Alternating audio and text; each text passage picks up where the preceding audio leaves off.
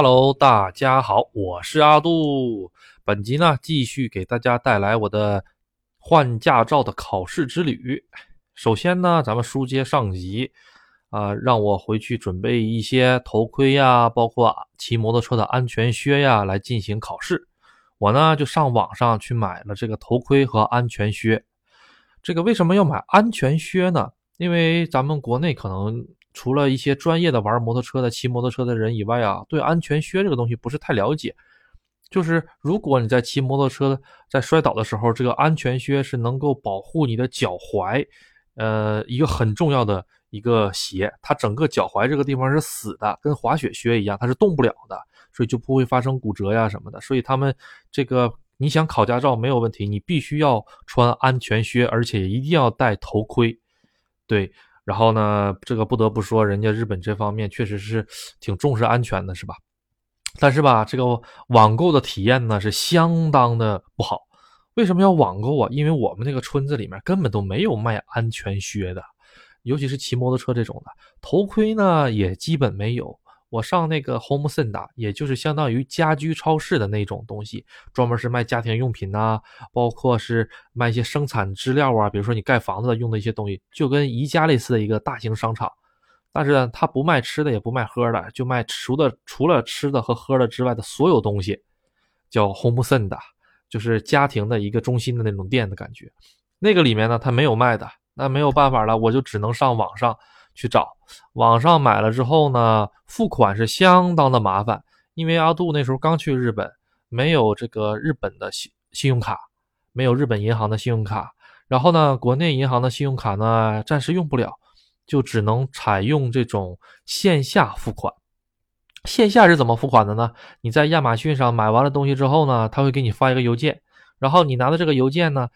上面的号啊和密码啊，你上便利店里面，它专门有一台机器能够进行付款，在网上付款，没办法，阿杜网上买完之后，带带带带颠上家里旁边的那个空比尼里去，上便利店里去，把这个输入到机器里之后，啪啪啪啪啪啪啪，给我吐出来一张大纸条，就跟咱们超市的收银单一样长，然后我就拿着这个大纸条去到前台去结账，噼扫一下子，然后我就付现金，然后过了不到五分钟，网上那边又来。这个邮件了，说你已经付款成功了。对，日本买东西就是这么费劲儿啊。然后呢，货到了，刚开始呢买了一个头盔之后有点小，然后阿杜呢就想着，要不咱们换一个大的吧，因为它还是有大一号的。后来呢，经过千辛万苦的联系，打电话打不通，发邮件没人理，终于过了三天之后，终于那个卖家理我了，说是啊可以换，可以换。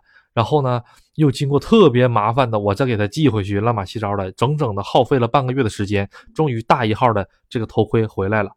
这也就是说，为什么不愿意在日本进行网购吧？现在在日本待时间长的华人吧，基本上能不网购就不网购，最好是去店里买，因为因为店里吧跟网上价格也没有差太多。日本的网购是真真正正因为没有这个东西，所以才网购，而并不是因为这个东西便宜。当然，也有一些东西是便宜，但是不会像中国刚开始那种啊，那个差价差的那么大。日本没有的，日本的网上东西基基本上不会差价差太多的。然后吧，咱们这个就买完了，我的安全靴呀和我的头盔就买完了。因为呢，这个阿杜买安全靴和头盔呢，稍微费了一点时间。所以呢，我就跟这个驾照中心打电话说，能不能推两个星期？驾照中心也很愉快的答应了。看来这种情况也是不占少数哈。终于，哎，在我约定好的一天，那个时候已经入冬了啊，然后已经开始下雪，已经开始下小雪了。因为他要求的是八点半到那个地方，我当时呢只有自行车，自行车到那里面呢是骑不过去的。因为从我们那个市到努马兹的话，昭金市的话，大概直线距离都有四十多公里，啊，所以呢，我就只能够坐电车去。这早上坐电车呀，就跟这些学生啊，学生一起去了。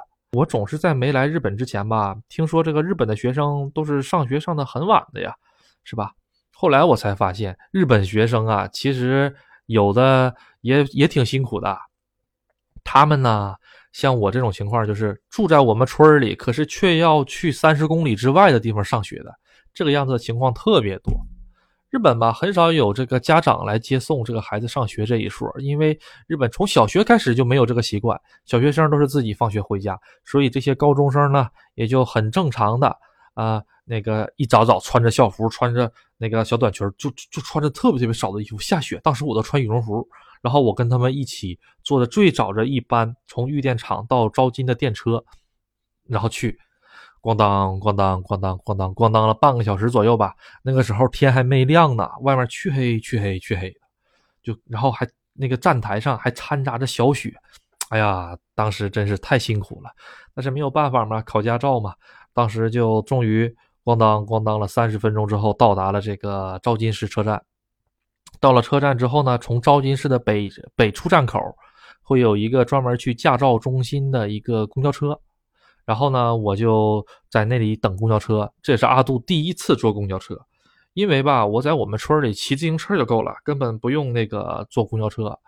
然后因为是第一次坐公交车，所以是真的是好多地方都不知道。现在想一想，当时真是可笑啊！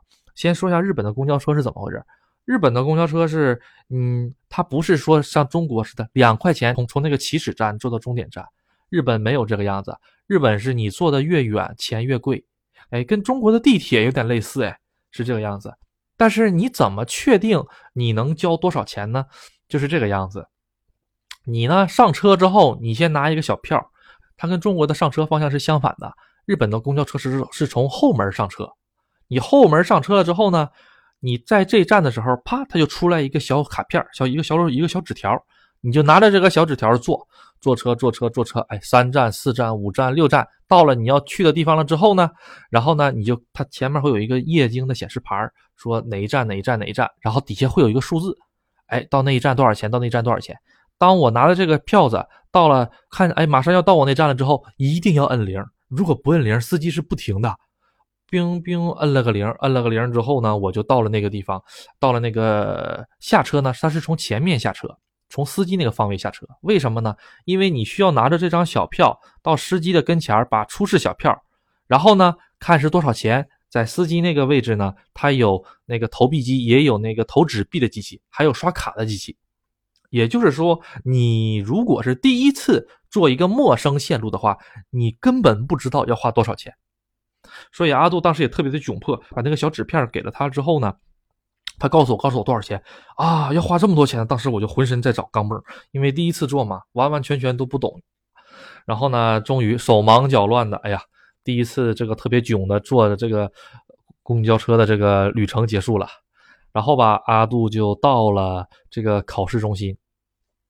到了考试中心呢，阿杜是先去报名啊，说我来了。然后呢，警察呢会检查你的头盔，检查你的靴子啊。OK OK，没有问题。那我们就到后考试吧，就到后考试等待一下。后考试呢，进去了之后，他呢，他呢有个黑板，黑板上面有贴了两张大海报。这个大海报是什么呢？上面画着的就是咱们这个驾照中心的线路图。哎，就跟咱们考驾照、国内考驾照一样，它不有场地图吗？对，日本也是有场地图的。场地图呢，它是这个样子。你考不同的车的类型。它用的路线是不一样的。你考汽车，它是汽车的一套路线；考摩托车是摩托车的一道路线。但是呢，不管是什么路线，都会经过以下几种情况：第一个是十字路口；第二个是没有信号灯的路口；第三个就是它有一个叫做那个以单贴西，这叫日语，就是中文的，就是一时停止的一个路口。第四个呢，就是上坡；第五个呢，就是这个火车道口。对，这几个是肯定会有的。而且他这个题吧，假如说阿杜是考摩托车的话，他每天会有两套到三套题。他这个路线不是固定的，在教练告诉你之前，在通知你之前，你完全不知道今天会考哪会今天会考哪套路路线。所以呢，我们当时那几个人呢都不知道，就在那里瞎看，哎，看看外面的风景也挺好的，因为他那个场地特别的大。然后呢，过了一会儿之后，教官过来说今天考 A 套，啊，然后我们赶忙看 A，这个 A 这么复杂，这么多箭头，根本记不住啊，怎么办呢？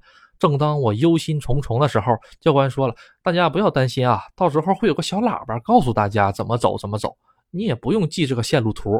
哎，你完全不用记这个线路图怎么拐怎么拐，到时候会有个小喇叭告诉你是往左拐还是往右拐的。我说哦，那就太好了，太好了，太好了。然后当时我的心里在反复背两个单词，就是日语的左转和右转这两个单词，我我就我就是不停的在在在心里啊，这个单词是左转啊，这个单词是右转，千万不能跑错了。然后我就问，如果我跑错了会怎么办？他说没事儿跑错了的话呢，他还会在小喇叭里再喊你一遍，你再会转回来的。哎。哦，那就太棒了，那是太棒了。像我这种记忆力不好的人，那简直就是福音呐。然后呢，我就下楼了，轮到我了之后，我就下楼了。下楼了之后呢，那个我就看到了这个本田的 CB 四百这个中型摩托车。当时我就想说实话，心里还是稍微有点犯嘀咕的，能不能骑得了？当时我刚刚把住车把，准备把它扶起来的那一瞬间，我就知道完完，这个车我肯定骑不了。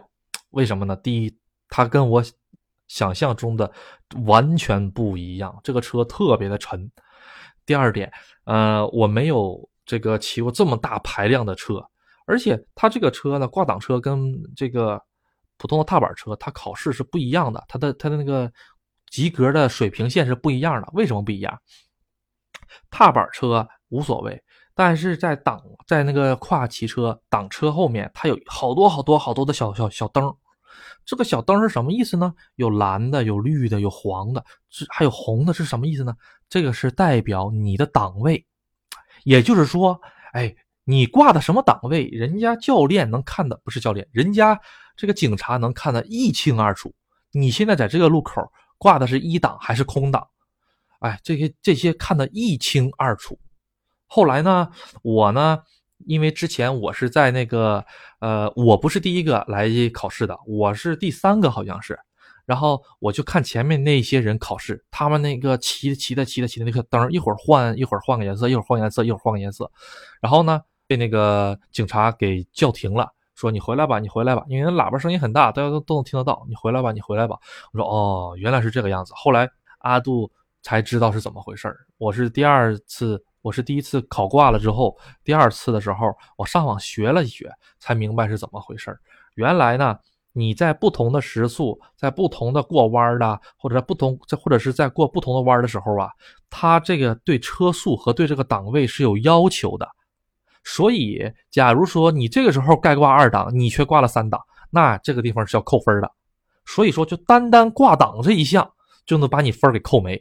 哇，这个阿杜当时不知道啊。当时阿杜扶了一下子这个车之后，就感觉自己不不不行嘛，我就跟教练说：“教练，这个车我不行啊，因为我也我也害怕到时候给他摔了呀什么的。”我说：“啊，呃，我说教练，这个车我不行。”教练说：“啊，那这个样子吧，那你换个小的车吧。”然后我就问教练，我就问警察说：“咱们这还能换什么车呀？我这我想骑踏板。”他说：“踏板的话，最大的最大的只有一百二十五 cc 的踏板，也就是小型普通两轮。”我说：“行吧。”那总比没有强吧？你说是不是？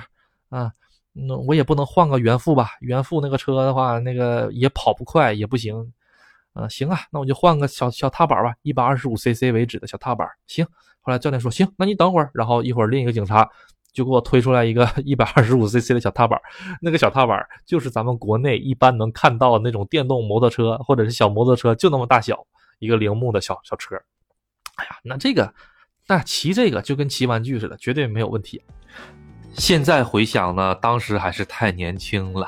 好的，那我们上集先到这里，谢谢大家的收听，敬请期待下集哦，拜拜。